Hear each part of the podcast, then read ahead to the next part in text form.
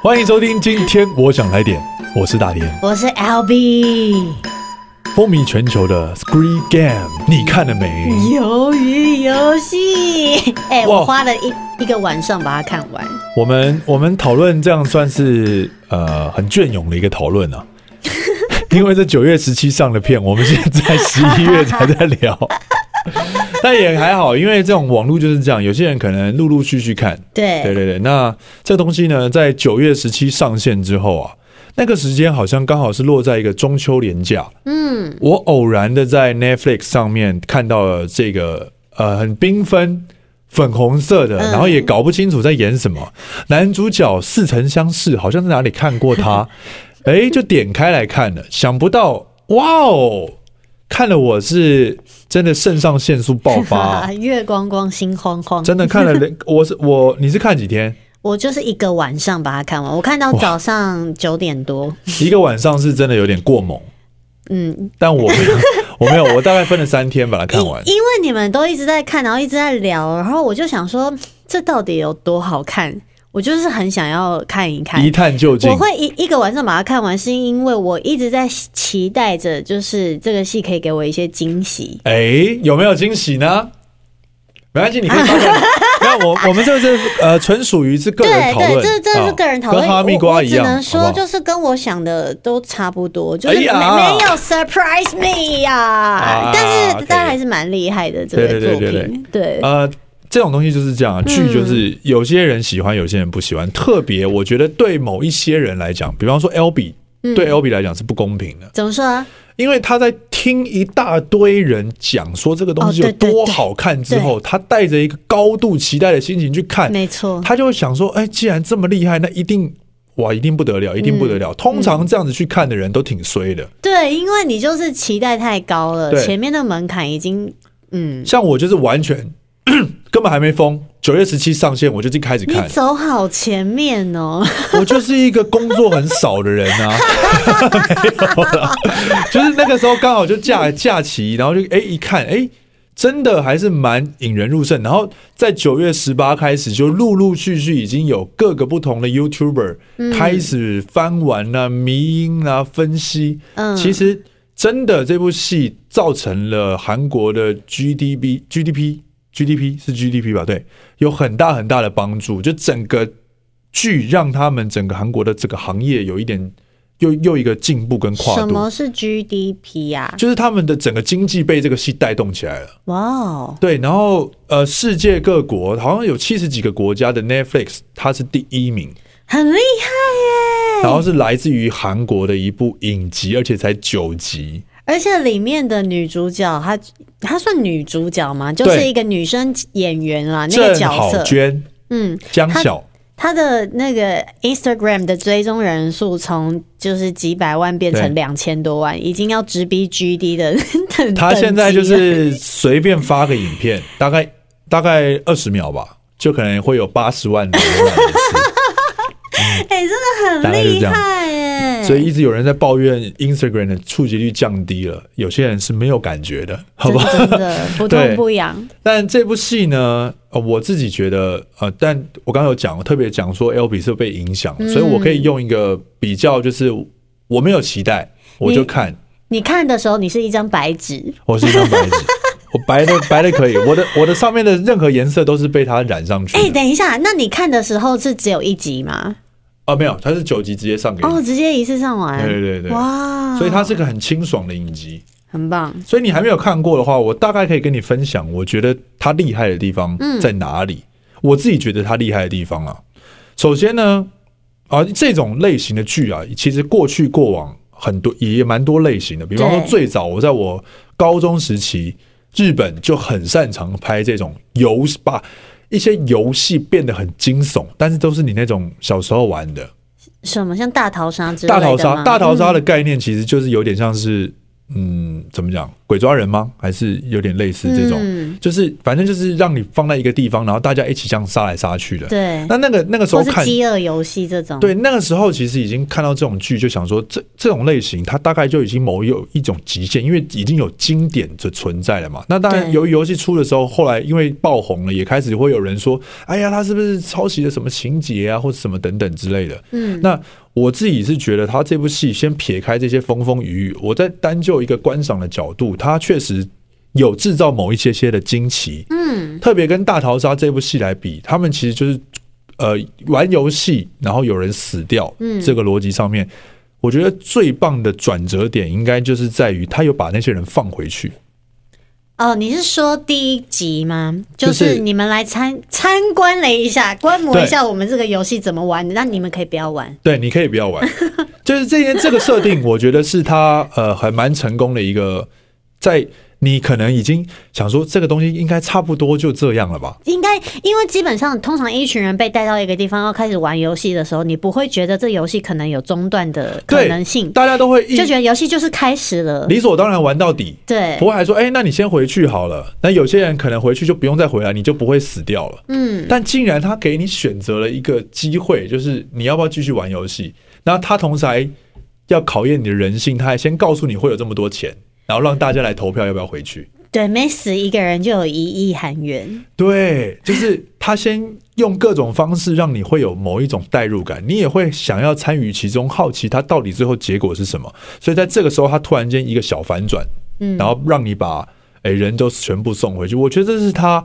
在安排他的节奏调度上一个，我自己认为算是一个蛮不错的。我觉得这个最吸引人的地方就是在于呢，因为呃，所有被找来玩这个游戏的人，他们都是呃。不是欠了巨额的赌债啊，对对对或者是呃生活上面有很严重的金钱方面的困难，对对所对以他们都是共通点，都是非常需要钱的一群人。没错，没错，对，那在他们的生活呃现实人生当中，可能呃已经别无选择，没有望，没有希望了。可是他在这里是有选择的，他在这里重新的选择，嗯但基本上就是圈跟叉两个选择。就是你要不要留下来对参与这个可怕的游戏，但是对有高额的奖金。没错，嗯那所有的影集哦，因为现在你在 Netflix 上或是其他的 OTT 平台有这么多的影集在对战的这种状况下，通常第一集相对性的都非常的关键，嗯，所以他在第一集厮杀完之后，给你留一个就是这样的悬念。但我觉得它恐怖的地方就是在它的选角上面，嗯，就是它第一集通常任何影集都要铺陈。有些人第一集就弃剧，很多剧都是这样。为什么？就是你真的没办法。我第一，因为第一集要先介绍整个影集的宇宙观、对，世界观，它必须慢慢勾勒，嗯不然你都没交代、没头没尾的，大家想说，哎、这第一集在演什么？然 后后面规则没建立，根本也没有没没有办法带入。但它很关键，在第一集就突然间安插了孔刘，这是重点吗？孔刘，哎、哎这个是重点的，因为观众现在他们其实就是资讯，我们是一个肉眼吸收资讯的一种生物，天哪，嗯，你懂吗？就是你要让大家停下来看你，你必须要有东西给他看，哎、除了可你的剧是情孔。刘对我来讲没有特别的帮助哎、因为我从来也没有看过孔刘的戏，哦，但是孔刘这个人对你来讲，你是叫得出名字的，我没有，我是看了这个戏啊你才不知知道，道。 没有啦，我是真的吗我是因为小梁哥才知道孔刘的哎、但你原本不知道孔刘这个人吗？我知道孔刘，他是可是狩我猎不知道车他跟长鬼怎怪样，哦，我不都知没有道。看啊。我知道孔刘很哦红，那你也大是家个都白很纸喜欢欸。我是嗯，对， 但是因为孔太太很多 了，那我先不讲，我我也不迷孔刘，嗯，因为我是男生，我也不是孔太太。 那我知道他有很多代表作，但鬼怪我其实也没看，《私处列车》我看了一些片段，嗯可是我知道这个人很红，嗯，所以他在这个过程中，我会知道说，哇哦，他们突然间塞了一个很重要的客串，去 OK，延续你继续往下看，你懂意思吗？嗯，就他这他是有他是有，我觉得他是计算过的，所以如果这个角色不是孔刘就不行了吗？有可能他他可能就会再去找对应会让你造成相同效果的人。 OK，但我我理解他找孔刘也是有他的原因在，因为他是这个角色比较算是一个特别嘉宾，他对并不是常常出现在这九集的影集之对内，他他是一个算是客串的很重要的角色。有点像引渡人，就是对对对对对，要把这些人带去这个游戏，他要做一些筛选。那这个人他必须要有某一种气质存在，嗯对，那当这个剧情继续往下，我们以下都是全部爆雷了，所以你如果还没看的话，就是要关起来。对，他就再再来就是第二个大大角色的客串，因为其实大部分的演演员除了男主角跟他的好朋友曹尚佑是大家可能如果你有看韩剧，嗯你可能会认识的人之外，其他的都是比较陌生的，都是因为这次爆红。那另外一个、下一个很大的客串就是李秉宪的角色，对，他在很后面才露出他的真面目。这也是他很可怕的地方。你看，他就一直扑扑扑扑扑扑到，哎，好像快要就是剧情已经开始慢慢降温了。他突然间揭晓这个人 是李秉宪，可是对我又没有造成任何的效果， 因为我真的就是跟大家很不熟哎、我好、哎呀我好边缘哦，怎么会这样？但没关系啊，因为其实李秉宪我看的作品也不多，但我知道他是一个韩国到好莱坞发展的还算不错的韩籍演员，嗯所以他对我来说也是会觉得哇，揭晓了之后，至少连我一个台湾人我都认识， ，OK，你懂啊我意思吗？好，你 现在现在讲的这个部分，其实跟呃选角比较有关系，就对对是吸对引你的部分。对对对对对，好，我讲的就是说，我觉得他在计算就是观众的呼吸上这面，一定。要的啊，因为毕竟像嗯、呃电影也是会有一些票房保证，你会总是会选一几个演员，大家会特别想看，对不对？对，对啊，就是这个，这个是我觉得韩国在拍一这这一个影集上面，他们嗯很让我觉得很敬佩的地方，因为观众其实非常简 单，就是剧情你要引人入胜之外，对，你的节奏控制的好不好？嗯。对，当你快要觉得这件事情没什么的时候，他突然间又塞一个资讯让你继续往下看。嗯，对，因为我觉得这个是其了不起实，的我觉得其实《鱿鱼游戏》这阵子很常被拿来跟《经济之国》嗯做比较，因为前一阵子日本也是有一个就是漫画改编的，它也是要就是莫名其妙就进入了一个游戏状哦态，然后你也随时可能会死掉。对，两个美术都很强，但是《对鱿鱼游戏》它有一个很很厉害的地方是它的那个反差，嗯反差萌反差 是萌，萌吗？对，是反差萌，对，因为它的所有，就像你刚刚讲的，它的色调、它的游戏关卡、它的甚至游戏内容都是非常童真、天真、可爱的。对，可是它背后就是潜藏的很多，就是关于人性的考验。对，嗯，就是很多的危机，就是藏在一些你儿时的游戏里面。然后刚好因为这是属于亚洲区嘛，所以对韩国也是亚洲区，所以他们设计的游戏对我们来讲，哎，有一蛮些熟悉的嗯有一些蛮熟悉的。那我们就查了一些资料，这些大概可能你多多少少，maybe 在网络上可能也看过有些人分析跟讨论。那我们嗯今天也就是。也是也带大家带大家复习一下，对，来分享一些就是你没有看到的小彩蛋的部分。对对对对对，嗯就是像一二三木头人这个游戏，我们就很好奇，嗯，韩国是不是也叫一二三木头人？我原本看翻译，我也以为那句韩文就是一二三木头人，但对其实不是哎、不是，它是一个无穷花的花朵已经开了。对的一个歌。无穷花的花朵已经开了， 就这样，是这个意思，差不多这个概念。他们就是我好玩游戏的时候要要有这个口诀，就很像我们玩饼干盒一样，嗯什么谁谁谁的饼干藏在饼干藏在盒饼干盒里，里就是会有一些口诀，嗯，或者是天来冲冲冲嘛，对不对？对。韵脚 tempo ready Ready go， go，它差不多就是这个对意思。反正我们的一二三木头人，他们那一句歌词就是“无穷花的花朵已经开了”。嗯，那这个无穷花，它是韩国的国花，也是韩国警察的标志。所以其实我们就是因为这个戏里面有一个很重要的角色是那个警察，因为他要找他的哥哥，他哥哥不见了， OK 所以他去呃潜入了这个游戏里面。是嗯嗯，然后那个警察他有一幕就是他的警呃那个叫警察证件，嗯被丢到海里面嘛，嗯他自己把它丢下去，因为他要伪装成另外一个人。对，上面你就可以看到那个无穷花小小的一个标志在那边。哦，嗯原来是这个花有这么多的寓意，这是他们的韩国的国花。对，哇哦，很恐怖哎！嗯，就是这些这些东西都是所谓的怎么讲，剧情设定上的某一种考究。嗯，对，它会让如果你额外的去找到这些彩蛋的时候，会让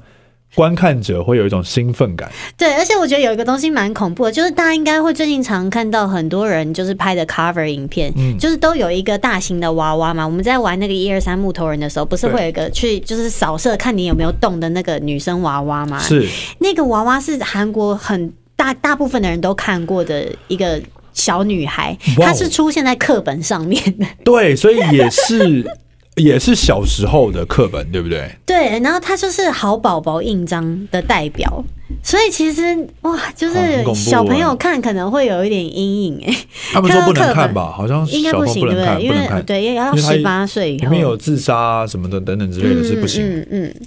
对，然后这个游戏我们也去特别查了一下说，很好奇国外，比我所谓的国外就是说西洋西方国国家家嗯有没有类似的游比戏如？说我们都有玩一二三木头人，他们有没有玩？他们好像翻在翻译这个一二三木头人，因为我们翻一二三木头人，对但韩国事实上是刚刚我唱的那个那个无音穷乐，花，嗯，但国外好像是翻红绿灯，对，就是红灯的时候你就不能动。就对其实我们也有红绿灯的游戏啦，对。然后他们就是翻绿灯的时候你可以走这样子。哦，所以他们就是讲说，有一个看到新闻说，那个娃娃出现在某一个马路口，嗯，然后就是红灯的时候，他就会转过去，这样好可怕，就大家大家这样就会好好 过马压路。力好大哦。 对，哎、我刚刚在聊的过程里面，突然间想到说，如果《天台冲冲冲》写一个剧本，嗯，然后就是把它拍成电影，拍成电影，然后也是会有人在你说玩一玩个，我们的游戏吗？然后会有人死掉，这样会不会很酷？可是我们游戏蛮难的 接龙没接 到，biang biang， ，tempo 很难哎、说真的，哎，那真的很危险，大家玩起来会玩的很，压力很大。应该很对，有点太难了，有点太难了。好，对，再因为想我一觉想得这个这个呃，鱿鱼游戏厉害就在于它里面的游戏本身都是你一定会玩的游对戏。他对不需要再去讲游戏规则嗯，他可能嗯大概一个画面就可以把游戏规则讲完嗯，不可会是浪费太多的镜头。对，它一次一个游戏也一定会让你死掉超过一半的人。对，就真的是那个清除的速度非常的快。真的，真的，真的，嗯，而且其实，在一开始，呃我们刚刚有讲到孔刘，就是有有找一些人来玩这个游戏嘛。那他们是怎么找的呢？其实他们，因为我一直觉得这个背后的组织庞大到非常的夸张，对，他把他调查了大韩民国所有欠债的人， 因哦，真的耶，啊为他每一个人，他因为什么东西负债，他都一清清清二楚楚，楚。然后他会出现在哪里？因为孔刘必须去找到他，对然后先跟他玩一个游戏，那个游戏他们叫做打打什么片？打画片。哦，画片，这个游戏算是韩国的这种传统游戏，跟我们的拼拼很像，有我一们点像豆豆片片，对，然后也有人说，呃，我们为什么昂阿飘？对对对对嗯昂阿飘，对，但昂阿飘游戏规则稍微复杂一点，画片就相对相对于简单，它就是把对方的画片打翻翻过过来来一翻一面，面就可以了。嗯。对，那这个游戏是不是你刚刚讲说它有分两个画片，对不对？对，有一个是红色的，一个是蓝色的。其实我觉得这个戏的美术真的很强，因为它、嗯呃充满了暗示性，就是在整个影集里面。然后我们所有呃，因为大家有看的人应该知道，最近很流行那个制服嘛，对，那个其实它就是蓝绿色，然后。管理阶层就是所有的士兵，他们是红色的，嗯所以一开始呢，画片就是有红色跟蓝色。然后如果我们有去看仔细一点，所有去参赛的人，他拿到的画片，他选择，因为他是孔刘是给你选，看对你要拿红色还是拿蓝色。对，然后呃，有出现在比赛当中的人，他拿的都是蓝色的画片，嗯所以就有人在想说，如果当初你选择红色的画片，你可能就是会被找去当成管理阶级的人，哦劳动士兵那种。对对，因所为以嗯，它这个东西很强调某一个概念，就是所谓的游戏的公平性，对然后还有这个游戏的运气，因为男主角一路过关斩将，有一点像开了外挂一样。 对，对，那。这个一，他就是把这个设定就放在了这一开始的画片上面。嗯这个当然是后面大家去猜测的啦，不是、不是导演说哦，真的有嗯导这演嗯个设定，但是其实这样子归类好像就好像真的有某一个这样的设定，因为他我也觉是得让蛮你合选理嘛，的。对就等于你一开始就有一个选择了。对，哇而且因为我在看的时候就在想说，呃，谁到底谁想要去当那个红色的人啊？要一直杀人，然后管理，然后你嗯对不能露脸，你对每天都很辛苦。而且也被管，也是被约束跟管管理的。对，我在想会被选去当这样子的嗯人，一定也有特别的一个门槛在。对他一定也生活过的某一点辛苦，所以他才需要去有这这个工不作然他的其机实做他会。平常就好了，对啊，对不对？所以他们其实是一样的人。对而且就是有一个男生爆红，就是他在某一个关卡啊蹦蹦堂结束之后嗯露脸的那个男生也爆红，他就是也是一见面之后，他的表情也是那种，就是生命没有希望了。嗯，对，其实感觉他的苦可能 maybe 就是也是跟这些人没什么两样，而且他也知道规定好像就是露脸就岔赛了。对，而且因为呃，里面也有讲到，就是有呃偷渡死掉的人的器官拿去卖，对，所以很显然的，这些人也钱要钱。对钱这件事情非常的重要。对这其实这整个游戏，因为其实这个概念呢，就是比如说有钱人设局，然后给一些需要钱的人来玩这种游戏，看他们自相残杀，获得乐趣。这个设定就像我们刚刚前面讲的，这这这这都不是第一次了，就是以前都有很很多人做过类似的东西，可是由于游戏还是能够脱颖而出，它对它的爆红真的是全球都他的细节啦，因为我相信、嗯呃，好莱坞的导演们注意到有注意到这些戏，应该就是因为他们也感受到了某一些细节，就像红色、蓝色这两个画片，嗯就是大家也很熟知的那个骇客任务的那个胶囊。嗯就是也是红蓝的那个区分，就是会让你会联想到某一些东西，不管它是致敬也好，或是它有另外的设定，嗯。这都会有一些很奇妙的资讯上面的共鸣。对，然后你看，像前面一开始你要打画片，孔刘给你的那个提示是：如果你打画片，你赢了我，我给你钱；对可是如果你输了，你要被我打耳光。对，所以那些很需要钱的人，当然觉得，哎、我只是被打个耳光而已就可以对有钱，我当然要玩啊。对，可是这个其实就是一个暗示，就是你对接下来要玩的游戏，就是会让你很痛。没错，就是对会让你受伤，所以就是打脸，就是其实就是象征的也是有生命危险。嗯，那生命危险这个暗示好像也在礼物盒那边有出现，就哦对是他要送那个男主角要送给他自己的女儿礼物嗯，结果最后是用夹娃娃，而且还是靠别 人。对，所以他就说他从那个开始就是一路都是靠别人的。没错，他就一路靠着别人演完了整个 影集。对，但是那个那个礼物盒打开，他自己很尴尬，竟然是枪。那这个枪在枪造型的打火 机，打火机，这个这个打火机刚好也在孔刘来找他的时候也出现了一下子。对，对，反正就是也是象征那个礼物盒，也就是那个棺材的，就是后面大家游戏者死亡之后装进的那个箱子。他也把那个棺材设计的像礼物盒一样。对，然后我其实有发现一件事情，就是呃，当初第一集他在那个赌马的时候，不是赢钱了吗？对然后对对哦呃，他不是要去偷他妈妈的钱，拿妈妈的提款卡，他有按那个他的密码嘛嗯密码然后他他后来说他用他的生日是零四二六嗯，你看那个零四二六合起来其实是一个棺材的，就是戏里面那个棺材的形状，哦，对，，那个长长这的你自这己发样。现的，对啊，哇！因为我一开始看的时候，我第一次看没看清楚，以为是正方形。对，因为我想说，干嘛导演特别拍一个一个那个镜头，就是他特别有他的去意思特写了那个，呃，就是他按那个呃密码的镜嗯头。对，所以其实像你刚刚讲那个礼物盒，就他把这一切都包装的很，好像很很棒啊，很很梦幻。对可是这里面全全部都是潜藏的，都是一些很血淋淋的东西。对，他也把这个的呃弦外之音的变态程度拉高了，因为他竟然把死掉的人的尸体放在礼物盒里面，还当做一种礼物的馈赠。对，可是一方面来说，我觉得他们也认为说，这个人死掉对他来讲，也许也是一个礼物。对，所以才对，变态啊！所以才变，对，这不是他因为他活着比死还痛苦，因为里面的人很多都已经想要死了，对对不对？喘不过气，先录到这好了。 对啊，因为会会想到很多很阴谋的事情，就对啊，觉得这真的个很可怕。在这个有钱人建构世界秩序的状况下，其实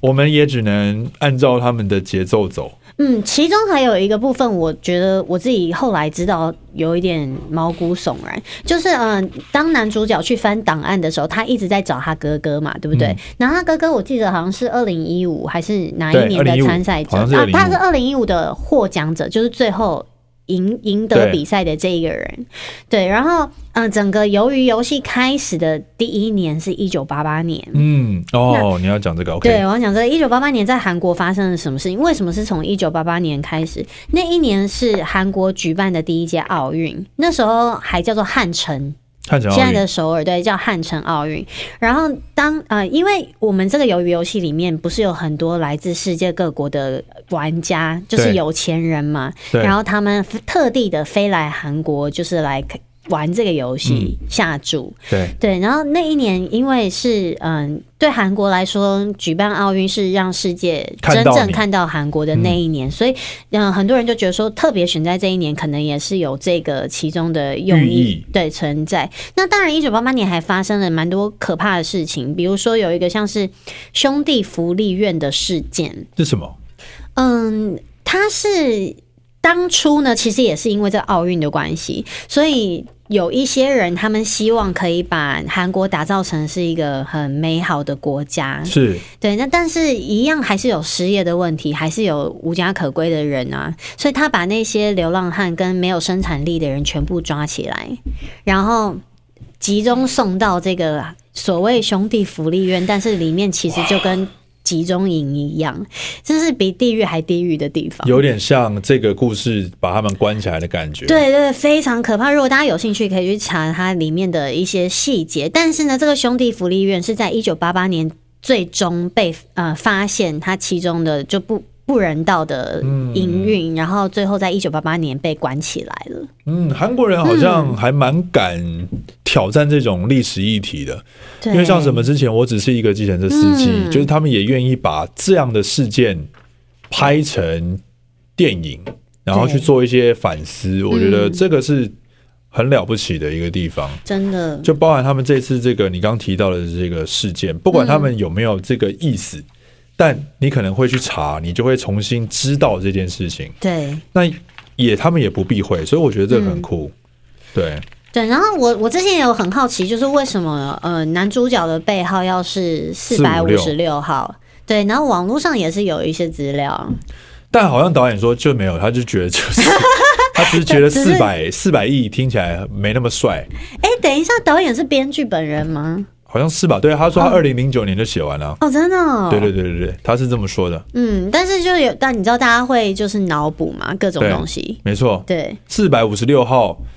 听起来好像真的是比较就会有某一种意思存在。嗯，是说如果数字是呃一到九的话，嗯四五六是摆在最中间的哦，那三个数字。哦，所以就呃，有人说他就是一直游走在善与恶恶的之间之间哇哦他在一个最中间我的们地与二带的里距面。离，你你记得吗？他在那个嗯，就是马戏团跳玻璃的那一场，他选的也是中间的号码。虽然他不是选，他是最后剩下中间的号码吧，对不对？你说他吗？他没有，哎选他最他在后面的吗他选他最后原本要选啊，，对对对，大家都选中间。那个时候提出那个理论的时候蛮厉害， 对就是对对对人在不确定的状况下会先往中间，嗯人躲躲起来这样。那时候剩下一跟最后，对，结果他就剩你看他又再一次因为他的强运，他就是原本要选一号，结果那个人竟然跳出来说他因为他从来没当过主角，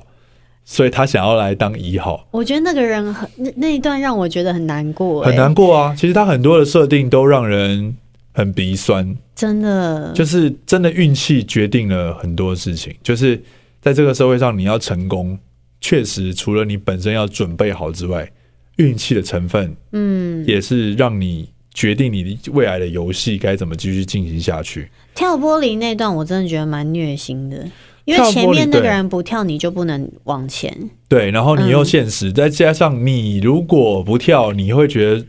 你一定死。就是、嗯就是在你不是最后一号的状况下，对， 而且你看，他原本还设定了一个小桥段，是他紧张，男主角紧张到第一格都记错。对，好歹是前面的人提醒了他，不然他就人家都已经早就已经选完了。对，对，当他开始迟疑跟的时候，你也会开始想说，哎，对，到底是哪一个啊、嗯。就你自己在剧在在这样剧情里面，你都忘记了。因为我觉得他很担心着大家的安危，他很专心在看前面的人现在怎么样了，然后只要一有人跳下去就是粉身碎骨、啊。对，对哇，这个很恐怖。嗯所以四百五十六就是他们又另外解读说，四是死亡，五是合作，六是魔鬼降临的邪恶，好吧？好吧，没关系，就是大家自己可以尽量的脑补。对对，这很棒。我觉得这种、这种自己发现彩蛋非常非常嗯对啊，有我趣之前有想说，就每个人选的背号是不是有特殊的意义？网友也是有整理出来很多，对比方说像呃，里面有一个那个老老人家老对爷爷001，他是吗嗯零零一号，对，然后其实很多人很早就发现他是背后的主谋了。嗯，呃，有很多暗示嘛，不管是他就是突然站在很高的地方，对哎，大家想说，哎、你怎么？男主角还问他说，你是什么时候上去的？对他也没回答他。对，对，然后再来或者是像呃呃，警察开档案翻开档案的时候，发现那一年是从零零二号开始，就其实啊根本没有零零一号还有人说他是他爸爸嘞，啊，谁爸爸？零零一号是男主角的爸爸，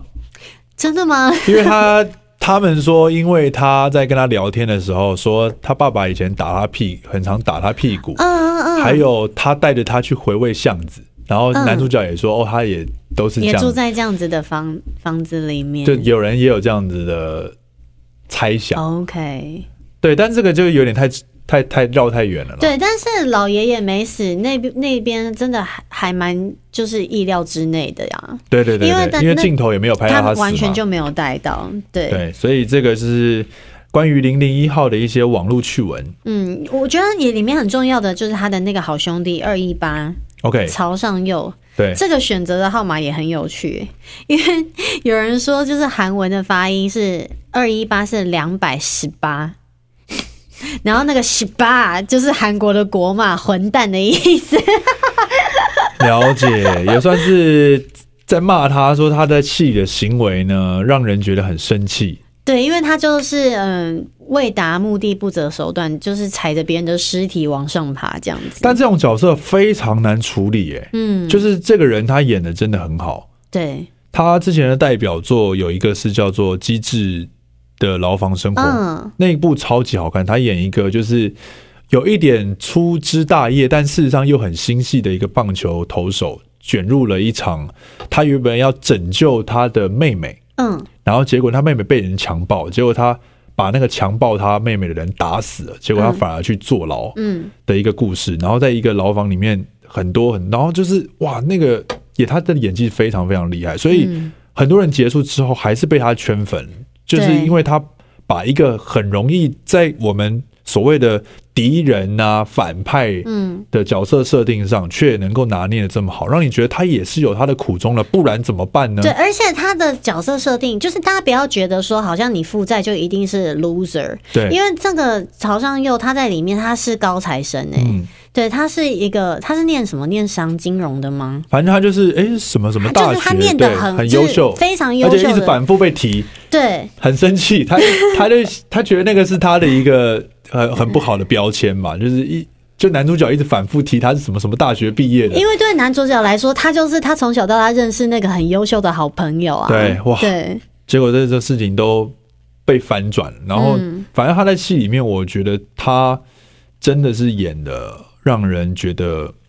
不得了啊，就是这是嗯不、不好不好演，真的。其实我我看《鱿鱼游戏》的时候，我我有一点点微微的失望的点是在于看的不够多，就是我、哦我会很希望可以看到，就是每一个来参赛，不是每一个啦，就是那几个主要来参赛的呃人挑战者，他们的故事是怎么。怎么？就他们是怎么变成今天这样的，而不是对只是用短短几句话带过。但可能也我觉得这也可能是有篇幅的问题啦，因为绝对是啊因为其实如果要去交代的每一个人怎么来的，那就一定势必得拍很多的回忆画面。是，但嗯没其实错会会有点拖节奏。那如果又用说的不用演的，观众就会觉得这是解释性对话，这些东西对观啊众看不下去。就像那个就是脱北者那个江晓啊，嗯，啊、我就会很好奇一个人他是要怎么离开北韩，对他会对经历些什么？那你可以去看那个《爱的迫降哦，